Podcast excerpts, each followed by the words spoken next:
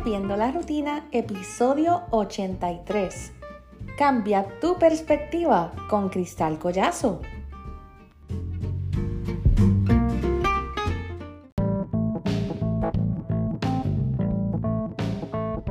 ¿Qué tal mis queridos amigos? Bienvenidos a este nuevo episodio de Rompiendo la Rutina, el podcast. Para hoy les traigo una excelente entrevista que le estuve realizando a la amiga y compañera Cristal Collazo el pasado sábado en mi, programa Rompiendo la Rutina versión para la radio. en esta entrevista, mm, bueno, los pongo un poco en el contexto.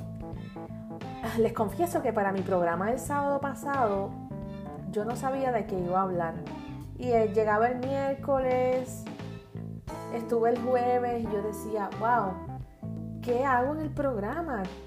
Tenía varias ideas, pero no estaba muy convencida.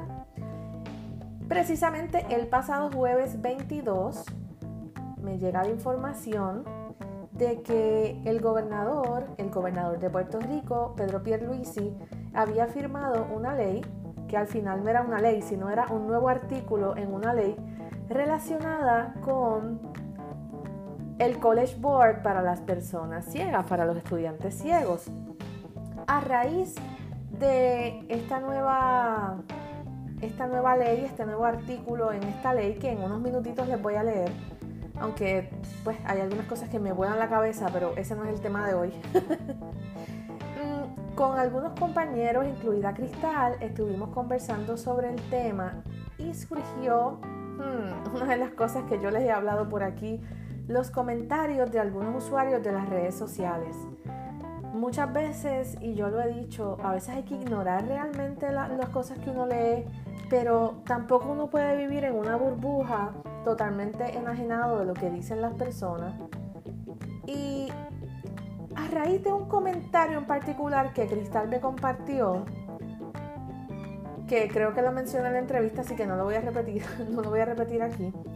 Eh, yo le dije, oye Cristal, ¿y si vas el sábado al programa y hablamos un poco sobre estos temas, lo que es la política pública, los derechos, que muchas personas piensan que los derechos, en nuestro caso, de personas con diversidad funcional, con algún tipo de discapacidad, nuestros derechos son changuería, niñería, ñoñería, show, pena, ay bendito, y no es así. Así que yo no les voy a dar mucho más detalle para que escuchen la entrevista que me pareció muy importante, muy educativa. Compártanla, escúchenla. También busquen el podcast de Cristal que yo le he mencionado aquí en otras ocasiones. Ella tiene su podcast, Una mirada distinta. Lo pueden encontrar donde mismo encuentran aquí Rompiendo la Rutina. Yo sé que van a encontrar también eh, una mirada distinta. Así que les voy a leer un poco la ley. En el programa no hablamos de la ley, pero es lo que causó que hiciéramos eh, este programa. Y tal vez en otro momento podamos hablar sobre la ley, el lenguaje que se utiliza en ella, si me parece bien, si no me parece bien. Pero el punto de hoy es reflexionar un poco sobre la percepción que algunas personas tienen sobre los derechos, lo que es un derecho, que piensan que siempre los hemos tenido ahí, que los dan por sentado y no es así. Así que hasta el hecho de que uno pueda escribir tonterías en las redes sociales, ese derecho a la libertad de expresión se ha ganado con esfuerzo. Así que, bueno, le voy a leer por aquí. Dice, dice, dice, dice. Ley para añadir un nuevo artículo 6 y renumerar los actuales artículos 6 al 10 de la Ley 146 del 2013, según enmendada, conocida como la Ley de Igualdad de Oportunidades y Acceso a la Educación Superior, a los fines de disponer que a la comunidad no vidente, estoy citando, obviamente esas no serían mis palabras, pero estoy citando, se les brinde la oportunidad de tomar el examen de College Board utilizando el sistema de lectura y escritura Braille, letra agrandada, lectores y anotadores o cualquier otra asistencia tecnológica que le ofrezca igualdad de oportunidad para tomar el examen de manera adaptada. Ese es como que el resumen de, lo que incluye la ley que ha causado este programa. Así que gracias a todo esto se dio la oportunidad de tener a Cristal. Fue muy gracioso porque ella se conectó a tiempo, todo chévere, pero cuando ella empezó a hablar yo no la escuchaba. Yo escuchaba que se oía, yo escuchaba su voz allá en la cabina donde está todo el equipo, pero por mis audífonos yo no la escuchaba.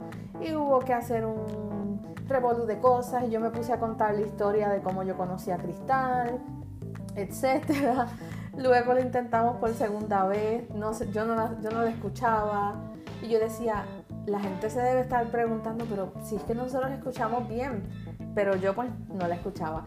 Y la tercera es la vencida, por eso estamos a principio de la entrevista, van a escuchar que nos estamos riendo y que yo digo, la tercera es la vencida, por fin, pues a eso es a lo que me refiero. En resumen, yo conocí a Cristal básicamente durante la pandemia. Eh, navegando por Facebook, vi en un grupo que habían publicado un episodio de su podcast. Era uno de los primeros, ella estaba empezando ese proyecto también. Y a mí me dio mucha curiosidad, yo entré, me gustó lo que escuché, yo no conocía a Cristal antes, antes de, ese momento. Y como yo soy así, que yo cuando quiero ser presentado soy, pues yo busqué eh, el Facebook de una mirada distinta y le escribí. Y de ahí comenzamos a hablar.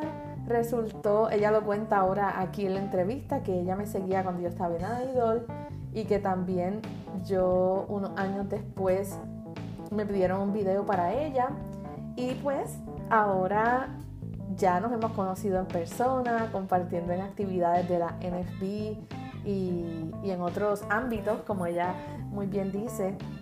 Así que no les hablo más, espero que disfruten muchísimo de la entrevista y que la compartan y que sigan atentos a todo el contenido que sé que les debo.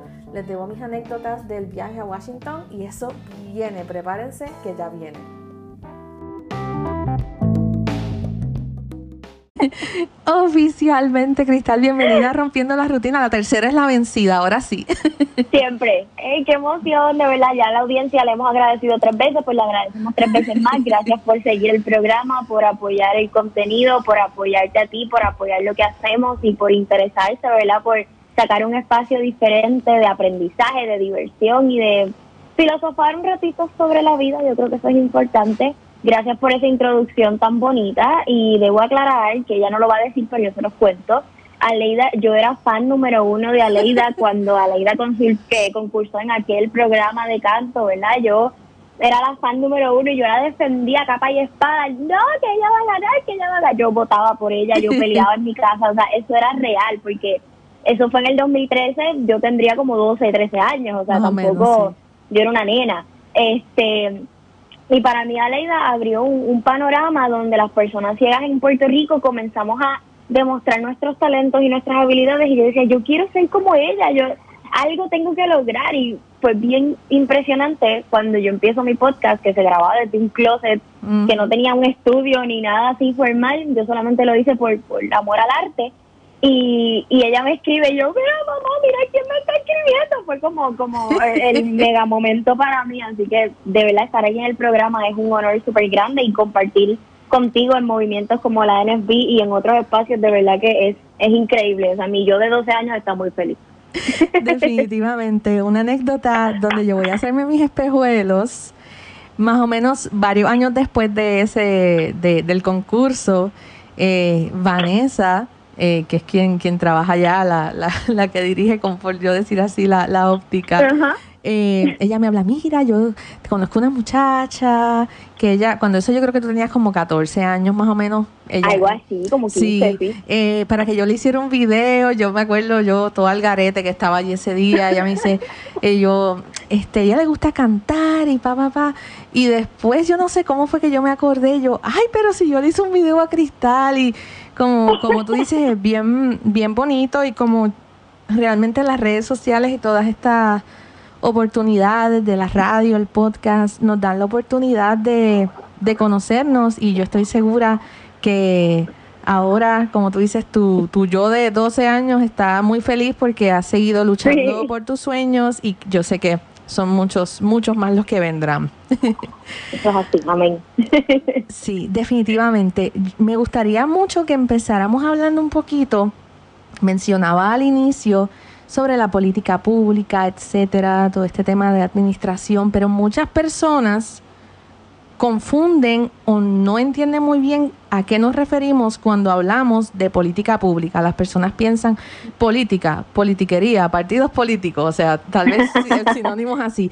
Y no, no tiene que ver necesariamente con eso. Háblanos un poquito sobre qué es, cómo podemos definir que todos nuestros escuchas lo comprendan. ¿Qué es, ¿A qué nos referimos cuando hablamos de política pública? Claro que sí. Hablamos de política pública, ¿verdad? Yo quiero aclarar que yo tengo mis estudios profesionales en administración y política pública, que es lo que mencionaba Leida al principio, pero podríamos estar horas muertas hablando y diferenciando la política de la política pública, de la ley, de los planes de acción, porque todo va, eh, va alineado, ¿verdad? Yo también me gusta particularmente definir la política pública como ese, ese conjunto de ideas, reglas, y pensamientos que definen el mover o el accionar de un gobierno, pero recuerden que las empresas también tienen políticas públicas, las tiendas tienen políticas públicas. A veces usted dice, quiero devolver este pantalón. Pues no puede porque la política de devolución es otra. Así que la política pública no es otra cosa que ese esa base teórica, ¿verdad? Que usted que se mueve en el gobierno para que el gobierno determine qué se hace, qué no se hace, en qué estamos de acuerdo, en qué no, porque muchas veces la política pública del gobierno puede ser no me voy a meter ahí, no voy a hacer eso. Por ejemplo, cuando hay un conflicto bélico, ¿verdad? Este, las gobiernos a veces deciden, no, yo no me voy a meter ahí, pues eso es parte de la política pública. A lo mejor la filosofía que está rigiendo el movimiento en ese momento, ¿verdad? Porque sabemos que las políticas públicas cambian dependiendo de quién está en el poder. eh, no, no le convenía meterse allí, pues no se van a meter a la guerra. Igualmente sucede, ¿verdad? Lo que es la ley. La ley es simplemente esa orden, ese mandato que está normalmente basado en la política pública, ¿verdad? En ese manual de instrucciones, pero ya la ley es esa acción, ese mandato a la acción, es la orden. Y por supuesto, la ley es un papel. Lo importante de la ley es que al final se tiene que implementar, tienen que haber los procesos para decir, ok, la ley nos exige esto, pues nos vamos a mover de tal o cual manera. Así que ese es más o menos el proceso. Primero se define la política pública, se definen los estándares, se definen las ideologías, se definen, ¿verdad?, los pensamientos. Luego de eso se determina si hay que hacer leyes, si hay que hacer órdenes, si hay que hacer mandatos y finalmente se produce el proceso de implementación que es mover las masas para que la ley se haga cumplir, ¿verdad? Y llevar los recursos necesarios para que la ley sea cumplida, si hay que poner dinero, pues inyectar el dinero para que la ley se cumpla, etcétera, etcétera. Y ¿verdad? lo traté de simplificar lo más que pude, pero las definiciones en sí pues son más o menos, ¿verdad? En estas. Siguiendo un poquito con el tema, Cristal y yo hemos hablado muchísimo sobre esto eh, y ella lo ha traído en su podcast, de alguna manera lo hemos hablado aquí también a nivel personal, en grupos, etcétera pero yo creo que hoy es el, espacio ideal para traer un poco este tema. Eh, esta pasada semana el gobernador aprobó, y tú me corriges sin ningún problema con los términos y todo eso, porque yo digo, para eso tengo que tener a una experta en el tema. Em, este, este pasado jueves eh, hay, hay una ley que protege los derechos de los estudiantes para el acceso a la educación superior, etcétera, y se agregó un artículo en el que indica que los estudiantes ciegos, yo lo digo de la forma correcta, aunque allá dice no videntes, no videntes por todos lados, em, puedan tomar el examen del College Board utilizando el sistema Braille con eh, lectores, anotadores, etcétera, asistencia tecnológica. Em, y a raíz de eso hemos visto y siempre, ay Dios mío, hablamos de esto, de que a veces uno no quiere leer comentarios eh, o no quiere entrar para uno, bueno, la paz mental, que es muy importante.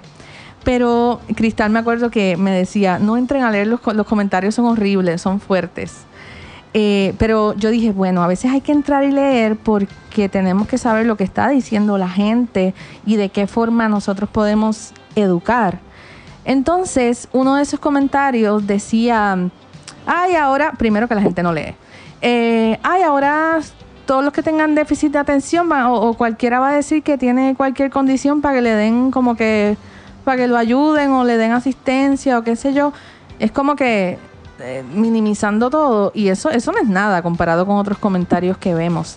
Así que me gustaría que tú pudieras hablar un poco de lo que son, eh, yo sé que es un tema larguísimo, pero muchas veces las personas piensan que nuestros derechos como personas con diversidad funcional, en nuestro caso personas ciegas, son, son unos privilegios, son ventajas, son cosas para que entonces se nos haga la vida, para que, para que nos hagan las cosas, para que nos carguen. Y no es así. Nuestros derechos han, han venido gracias a luchas muy intensas. Háblanos un poquito de, de esa historia, que lo más resumido posible, ¿no? Que la gente piensa que, primero que eso siempre ha estado ahí y que, y que es un show o que es una, que no es importante. Claro que sí, y lo que dice es muy cierto, ¿verdad? Yo soy muy de no leer los comentarios por lo mismo, porque de a veces digo, Dios mío, necesito respirar. Pero lamentablemente, como tú dices, hay que hacerlo y tenemos que tener en cuenta a qué nos estamos enfrentando, ¿verdad? Porque aunque no queremos eh, hacer una guerra ni mucho menos, pero tenemos que seguir educando. Así que tenemos que conocer a nuestro público para saber cuáles son sus necesidades, ¿verdad? Eh, en ese aspecto les tenemos que comentar, las personas con discapacidad no siempre hemos tenido nuestros derechos al día, de hecho la historia dice que las personas con discapacidad hemos sido marginadas constantemente, eh, vamos, no nos hagamos, no nos hagamos de la vista larga, hay personas que por sus religiones, y no vamos a decir ninguna, pero pensaban que veníamos del pecado, de lo malo, que había algo defectuoso en nosotros, Así que son cosas que de toda la vida, pues es un constructo social, ¿verdad? Y de nuevo, los pensamientos que rigen el mover de una sociedad. Por tanto, las personas con impedimentos estábamos ligadas a trabajos que no necesariamente eran deshonrosos, pero que nosotros sabíamos que podíamos aspirar a más. Y este grupo de jóvenes con impedimentos, diversos impedimentos, ¿verdad? No eran solo ciegos ni sordos, había de todo, decidieron hacer una especie de eh, de huelga, de manifestación, ¿verdad? Donde ellos determinaron y decidieron, yo no quiero ser igual, yo no quiero seguir siendo ciudadano de segunda clase, yo tengo mis derechos y los voy a hacer valer. Y de esta manera, ¿verdad? Realizaron hasta huelgas de hambre, personas en silla de ruedas se arrastraban en, el, en, los, en las escalinatas, ¿verdad? De, los, de las casas de las leyes de sus ciudades para pelear, ¿verdad? Por estos derechos, para demostrar que nosotros necesitábamos estos espacios, ¿verdad? Hay un documental maravilloso en una plataforma digital a la que no le vamos a dar promoción, pero que usted sabe cuál es. Eh, y usted puede ir y buscar, ¿verdad? El documental eh, lo podemos compartir, yo lo he compartido mucho en nuestras redes una sociales. X en el nombre, no vamos a decir más. Tiene una, X, en el nombre, exacto. el documental, no sé si puedo decir el nombre del documental, pero el documental es, el documental se llama Creep Camp. Le vamos a, me comprometo a compartirlo nuevamente en nuestras redes sociales, ¿verdad? Para que lo puedan ver eh, el documental es maravilloso porque narra realmente las vivencias de quienes movieron estas masas, ¿verdad? De quienes levantaron estos movimientos y a veces em, es necesario verlo, ¿verdad? Visualmente, los que pueden ver, los que pueden escuchar los testimonios, porque así conectamos, ¿verdad? Porque yo siempre lo digo, la empatía es lo más importante y desde la empatía, desde que usted se identifica con nosotros y por nosotros, ¿verdad? Hablo de aquellos que tenemos alguna diversidad funcional. Eh, es que comienza, ¿verdad? El proceso de, de, entender y de unirse a nosotros y dejar de vernos, ¿verdad? Como nos veían antes, como niños chiquitos, como seres que no podíamos hacer nada, etcétera, etcétera. Así que les súper recomiendo ese documental de esa plataforma eh, y de verdad que es una experiencia eh, ser parte de algo así, de una comunidad que tuvo que luchar tanto por sus derechos y que todavía seguimos luchando porque nos falta mucho, es increíble. Definitivamente. Eh, como yo decir que yo nací en el 89, lo digo feliz, la ley ADA no existía. Cuando yo nací, o sea, es algo tan reciente como de los años 90. Y como tú dices, falta muchísimo más por hacer aquí en Puerto Rico. La ley del bastón blanco también se, como la conocemos ahora, es de los años 90. Antes uno tenía que andar como ciego como para poder utilizar el bastón eh, nuestro bastón blanco con un- como con un carnet que tuviera nuestras huellas. Imagínense, ahora que tal vez ustedes ven tan normal que uno puede utilizar el bastón, antes no, no era así. Así que son, son muchos elementos y han sido muchos, muchos años de lucha. Tal vez en la masa eh, no se ve tan presente esta lucha como tal vez eh, las, las mujeres, la comunidad LGBTQ+, que obviamente es algo que está bien, bien, bien actual, bien presente, y tal vez piensan que al, al no verlo todo el tiempo, pues no, no está. Y no, no es así necesariamente. Entonces también a veces nosotros mismos, sé que no lo digo ni por ti ni por mí, pero en general, compañeros que tienen algún impedimento, alguna discapacidad, a veces no son conscientes de todas estas luchas que se han llevado y tristemente algunos se, se aprovechan, es la realidad. Ah, este no, yo, yo tengo que, yo, no te, no, hay- eso no, no es nada porque yo voy allá y yo paso primero porque yo soy impedido, primero que dicen impedido, ellos dicen cosas extrañas a veces. Eh, o los mismos familiares con, yo creo que este clas, este es bien clásico, el rótulo removi- removible, el carnet de impedidos para el sí. estacionamiento. Ay, llévate a fulano para que te estaciones en el parking de impedidos. Entonces se le quita a veces el valor y eso es tristemente lo que a veces hace que las personas hagan este tipo de comentarios como el que vimos en Facebook, como que el hecho de que, de que un estudiante, tú y yo, tomamos el, el College Board eh, y, y sabemos que es un proceso como para cualquier estudiante, pero en nuestro caso es un proceso retante y tal vez no contar con los acomodos razonables necesarios puede ser más, o sea, provocar mucha más, mucha más ansiedad. Y el que eso Claro. sea una ley y tengamos ese derecho y todas la- las oportunidades, no es un show, no es una changuería y no es que ahora cualquiera se va a venir a aprovechar, como decían a veces eh, en las redes. Y, y es, es un proceso. Al- ¿Alguna experiencia? Sé que tienes un podcast, un episodio que habla sobre, sobre, sobre lo que creo que se llama Los derechos no son ventajas. ¿Alguna anécdota que tú quieras compartir, ya sea tuya o de alguien que tú conozcas que, que refleje esto que estamos comentando?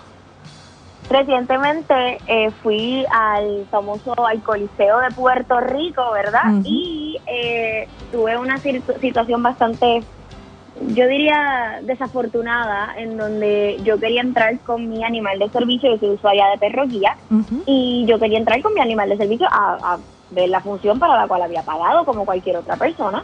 Eh, y ni siquiera compré boletos para personas con impedimentos porque está tan mal diseñado el proceso que solamente la página de internet dice asiento exclusivo para personas en silla de ruedas. Correcto. Entonces, claro, yo, yo no estoy en silla de ruedas, eh, pues no, no, además de que los estaba comprando por internet y no tuve el acceso, ¿verdad? Como yo compruebo que también tengo impedimento, etcétera. Eh, y aparte de que no iba sola, iba con amistades que no tenían diversidad funcional, así que yo dije, nada, lo compré. Cuando fui al Coliseo de Puerto Rico, la persona no me quería dejar entrar Mm. porque decía que ahí no se aceptaban mascotas. Y obviamente yo comencé a discutir eh, amablemente, porque nosotros nunca vamos a perder la cordura ni el caché. Y comenzamos a discutir, ¿verdad? De una manera amable, tratando de explicarle a la persona, mira, es que yo soy ciega, este es mi animal de servicio, no me tienes que dar una identificación, yo conozco mis derechos y con todo y eso se la di, porque pues yo dije, ya estoy cansada, a veces uno también está cansado de pelear, yo quería ver mi función tranquilamente y yo no andaba con mi familia, yo andaba con dos amigas. Así que tampoco es como para uno dañarle la fiesta a otras personas, ¿verdad? Y ahí determiné, ¿verdad? Yo dije, Dios mío, ¿qué, qué hago? ¿Qué, qué digo? No me querían escuchar. No, que tú no puedes venir a quitarle el derecho a las personas con impedimento. ¿Qué derecho le estoy quitando a nadie si el derecho es mío? Así que fue un proceso bien duro para mí porque yo estoy tratando de no, no, no encontrar mi límite, ¿verdad? No decir hasta aquí llegué y, y voy a romper paredes, pero también digo, necesito luchar por mis derechos. Nada, al final lo logramos. Tuvimos que llamar como a tres gerentes, pero lo hicimos y me dejaron entrar al, asi- al asiento exclusivo para personas con impedimentos, que era mucho más económico de lo que yo había pagado, este, lo cual dolió porque obviamente ya yo había comprado unos boletos y uno eh, hace su sacrificio. Así que fue un proceso difícil, de hecho decidí que no vuelvo a ir al Coliseo de Puerto Rico con mi perrita, así que eh, es algo que tomé la decisión pues precisamente para evitar malos ratos, pero sucede muy a menudo y también recuerdo en Disney, en Orlando, ¿verdad? Que no hay que darle promoción, esa gente, todo el mundo sabe dónde están. Este, pero recuerdo que fui para allá y mi familiar eh, cogió el, el pase este que te dan, eh, ¿verdad? Que tú pagas adicional y te dan un pase donde hacen menos fila. Y nosotros pasamos y la familia de las familias que nos veían pasar le decían a sus papás, oye, ¿por qué esa nena va primero? ¿Por qué esa nena va antes? Y, nos, y la familia decía, no, porque ella tiene un impedimento. Y pues mira, realmente ni siquiera era por el impedimento, era que habíamos comprado los pases pero la gente veía solamente por el impedimento no tiene que hacer fila. Y claro, aquí quiero aclarar, como decías tú, Aleida, esto no tiene que ver con eh, yo voy, a hacer la fila solo porque tengo un impedimento, para compensar el impedimento voy a hacer menos fila. Bendito, como ya se quita, pues para que pase antes. Exacto, no tiene que ver con eso, porque porque nosotros necesitamos una asistencia especial para subir. Nosotros necesitamos una asistencia especial para bajar. Nosotros necesitamos una asistencia especial para que las personas estén atentas en caso de que suceda cualquier cosa durante el, el ride, ¿verdad? En mi caso, yo voy a necesitar que mi perrita de servicio la acomoden en los canals que ellos tienen especiales para eso. Así que son unos procesos que si yo hiciera la fila normal, harían que la fila normal fuera más lenta todavía. Y para mantenernos a todos en igualdad de condiciones, se hacen estos espacios y estos acomodos, entre comillas, para que todos seamos iguales, compensando las distinciones con las que ya nacimos. Y esto es súper importante para lo que decía Leida ahorita, no es porque nosotros queremos, esto es una cuestión de derecho y esto es una cuestión de que a todos seamos iguales. Definitivamente. En este caso de los parques de diversiones, es bien interesante porque mi primera vez en, estos parques fue finales de los años 90. Yo recuerdo que cualquiera podía alquilar una sillita de rueda y lo pasaban por la fila especial. Y tú veías que eran personas, o sea, que no, que simplemente como, como, como te dije, alquilaban la silla para usar la fila especial. Y luego los parques se han dado cuenta y ahora es como que un proceso bien, bien complicado porque la gente, como, como decíamos, piensa, ah, pues yo cojo la sillita y me voy por ahí, me van a pasar primero, llego primero, oh, aprovecho el tiempo. Sí, sucede. Y como decía, a veces la misma familia, ah, llévate a fulano para que, para que pasen primero, para que hagan... Y, y no es así. O sea, eh, yo he tenido situaciones similares eh, y a veces no es que yo quiera estar al frente en un sitio o en el, en el mismo Choli, en el mismo Coca-Cola, porque yo no puedo ver perfecto, pero si yo estoy, por ejemplo, en las primeras filas de arena y el artista que yo voy a ver tiene una ropa clara y se mueve, pues yo lo voy a ver y yo sé que ese fulano que se está moviendo y esa sombra rara es fulano. exacto, exactamente. Entonces, eh, a veces me dicen, ay, tú siempre te quieres sentar en arena al frente o qué sé yo. Y yo, no, si yo me pudiera sentar en el, en el nivel principal y, porque en eso sí yo trato de ser un poco, un poco, un poco visual. Eh, para otras cosas no, pero no me gusta ir a un concierto de mi artista favorito y sentarme atrás, que no voy a ver nada, pues para eso lo, escucho, ¿no? Si fuera ciega total, pues sería distinto. Pero muchas personas tienen, tienen este concepto este, erróneo y pasa. En la universidad también sucede. Continuamos en Rompiendo las Rutinas, seguimos conversando con Cristal Collazo y obviamente va a haber que hacer una segunda parte de, todo este tema definitivo, segunda, tercera, cuarta. Son temas que, son constantes y hay que seguirlos trayendo. Me gustaría en este último segmento eh, hablar un poco ya tal vez enfocado en, en, lo que generó toda esta discusión, que es este nuevo artículo, parte de la ley Muchas personas no entienden lo que es un acomodo razonable. Piensan que eso es que, que tengas un lector que te hace el examen o que te dan más tiempo porque, ah, fulano saca buenas notas porque como le dan más tiempo. Eso yo, yo lo he escuchado, seguramente tú también lo has escuchado.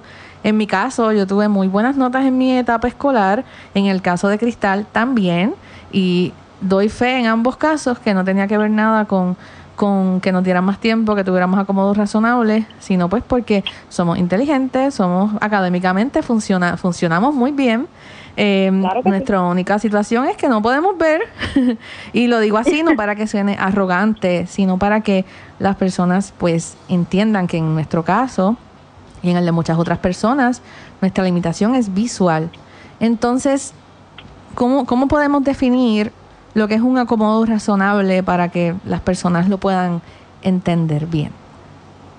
Mira, hay muchísimas definiciones, la ley ADA tiene una definición, los, los, consejeros en rehabilitación como mi, mi esposo que se me acaba de ir, le hubiera, le hubiera llamado para que nos explicara bien la definición, ¿verdad? Y no pecar, eh, pero realmente para que un acomodo sea razonable, simplemente tiene que poner en igualdad de condiciones a la persona con discapacidad versus quien no tiene una discapacidad.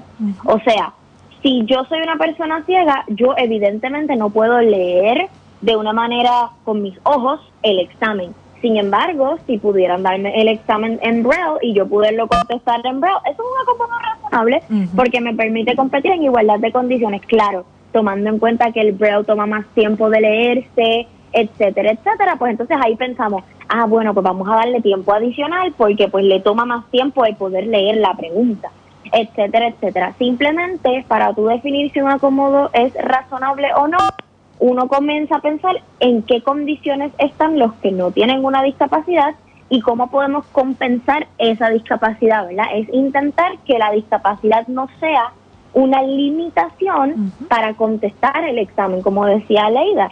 A mí un, un maestro me leía el examen, pero ¿qué hacía la escuela? La escuela lo que hacía era que traía un maestro que no supiera nada del tema, o sea, si el examen era de, historia, me ponían un maestro de ciencia. Y entonces no había manera de que los niños dijeran, ay, mira, le están contestando las respuestas, porque el mister era de ciencia, no era de historia. este A menos que fuera de matemáticas, que ahí buscaban a alguien que tuviera un poquito de conocimiento para que me pudiera leer la terminología correcta, ¿verdad? Porque no es lo mismo 3 por 2 que 3 elevado a la 2.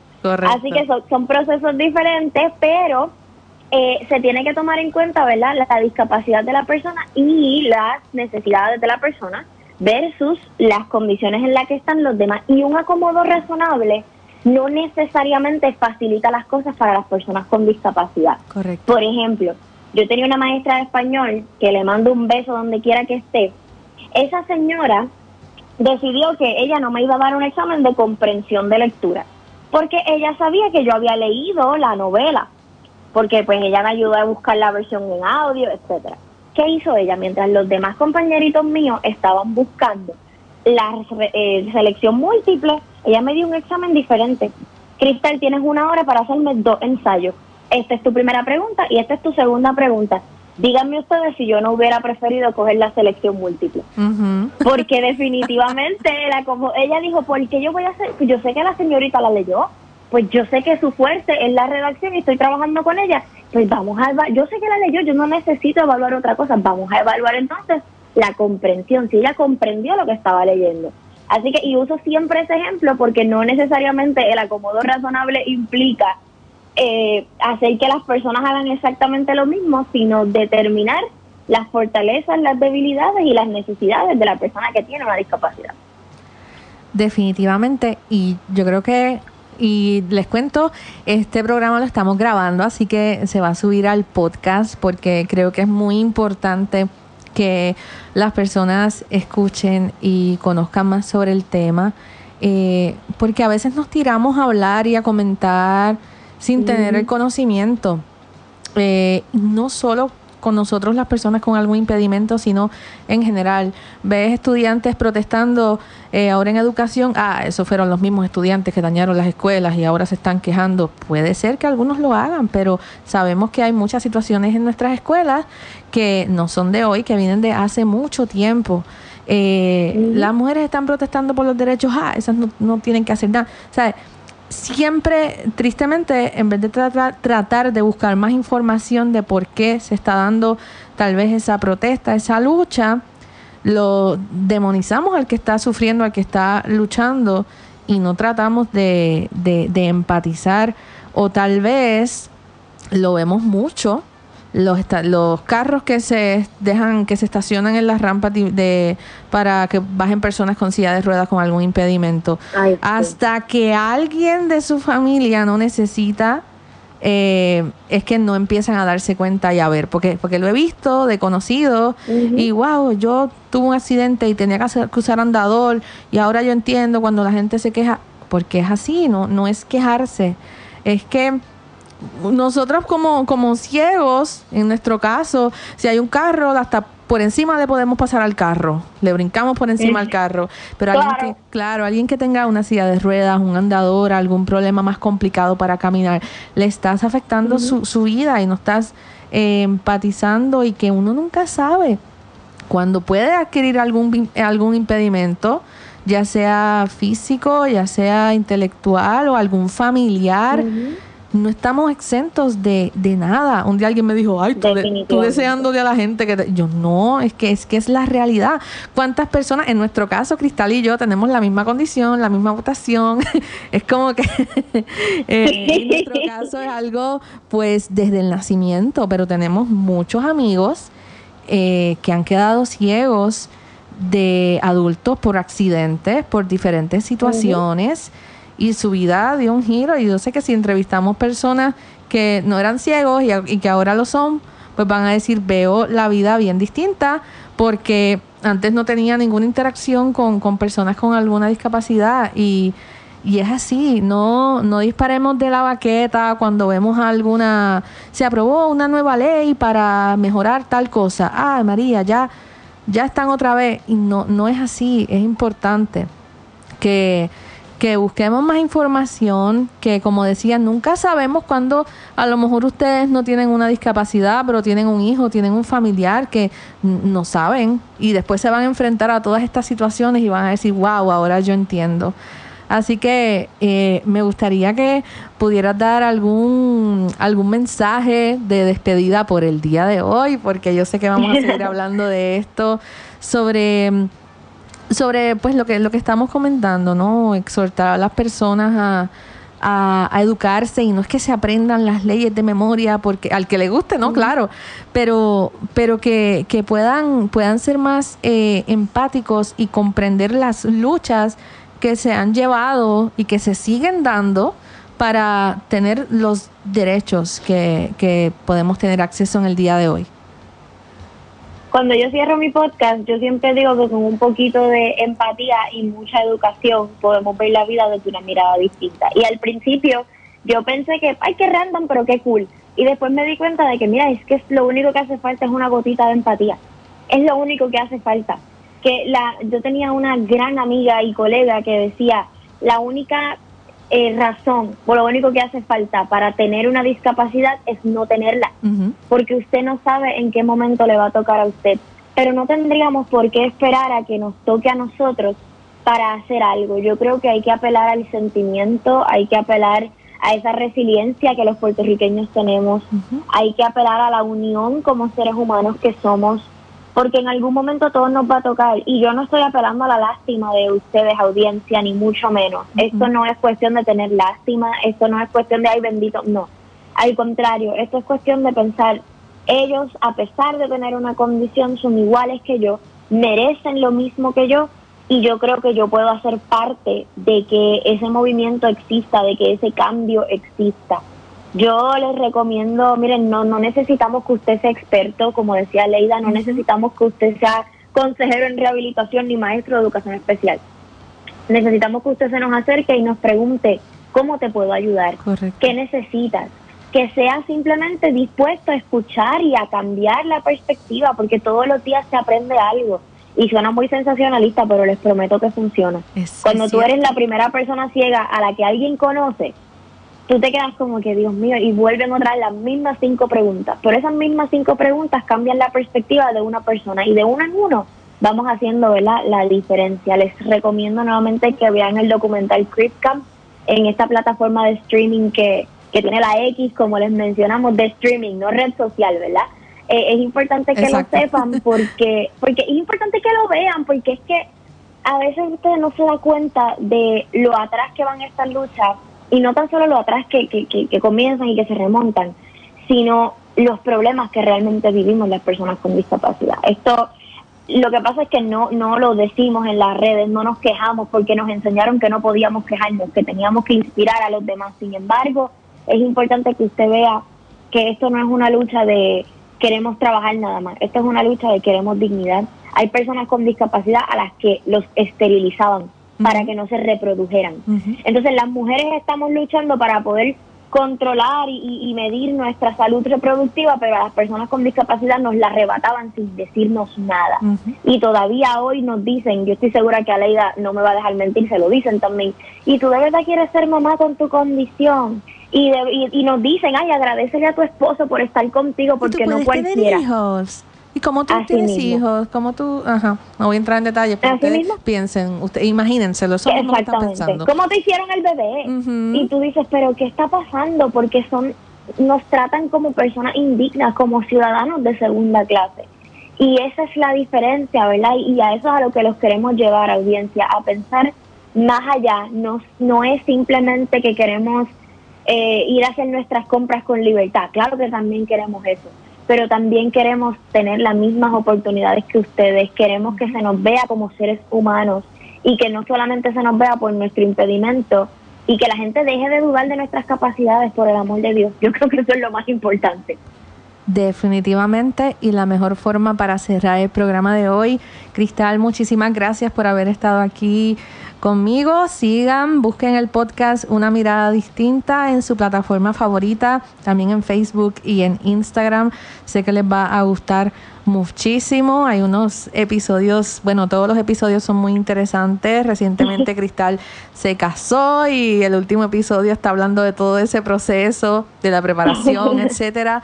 Así que busquen una mirada distinta. Yo sé que les va a gustar mucho, así que Cristal, yo sé que es la primera de, de, muchas. En la NFP estamos trabajando algunos temas muy importantes relacionados con el voto, etcétera. Sé que vamos a tenerte nuevamente aquí durante el año, así que gracias y, y yo sé que van a venir muchas cosas buenas de ahora en adelante para, para todos. Gracias a ti por la invitación, gracias a la audiencia por sintonizar y nos veremos cuantas veces tú quieras. claro que sí, muchísimas gracias. Muchas gracias por haber escuchado este episodio. Busquen Rompiendo la Rutina en su plataforma de podcast favorita y suscríbanse para que así no se pierdan ningún episodio. Si tienen alguna sugerencia, pregunta o comentario, pueden enviarme un correo electrónico a rompiendo la rutina podcast. También me encuentran en Facebook como Aleida María Oficial y en Twitter e Instagram como Aleida-oficial. Recuerden que Aleida se escribe con Y. Un abrazo y hasta la próxima semana. Música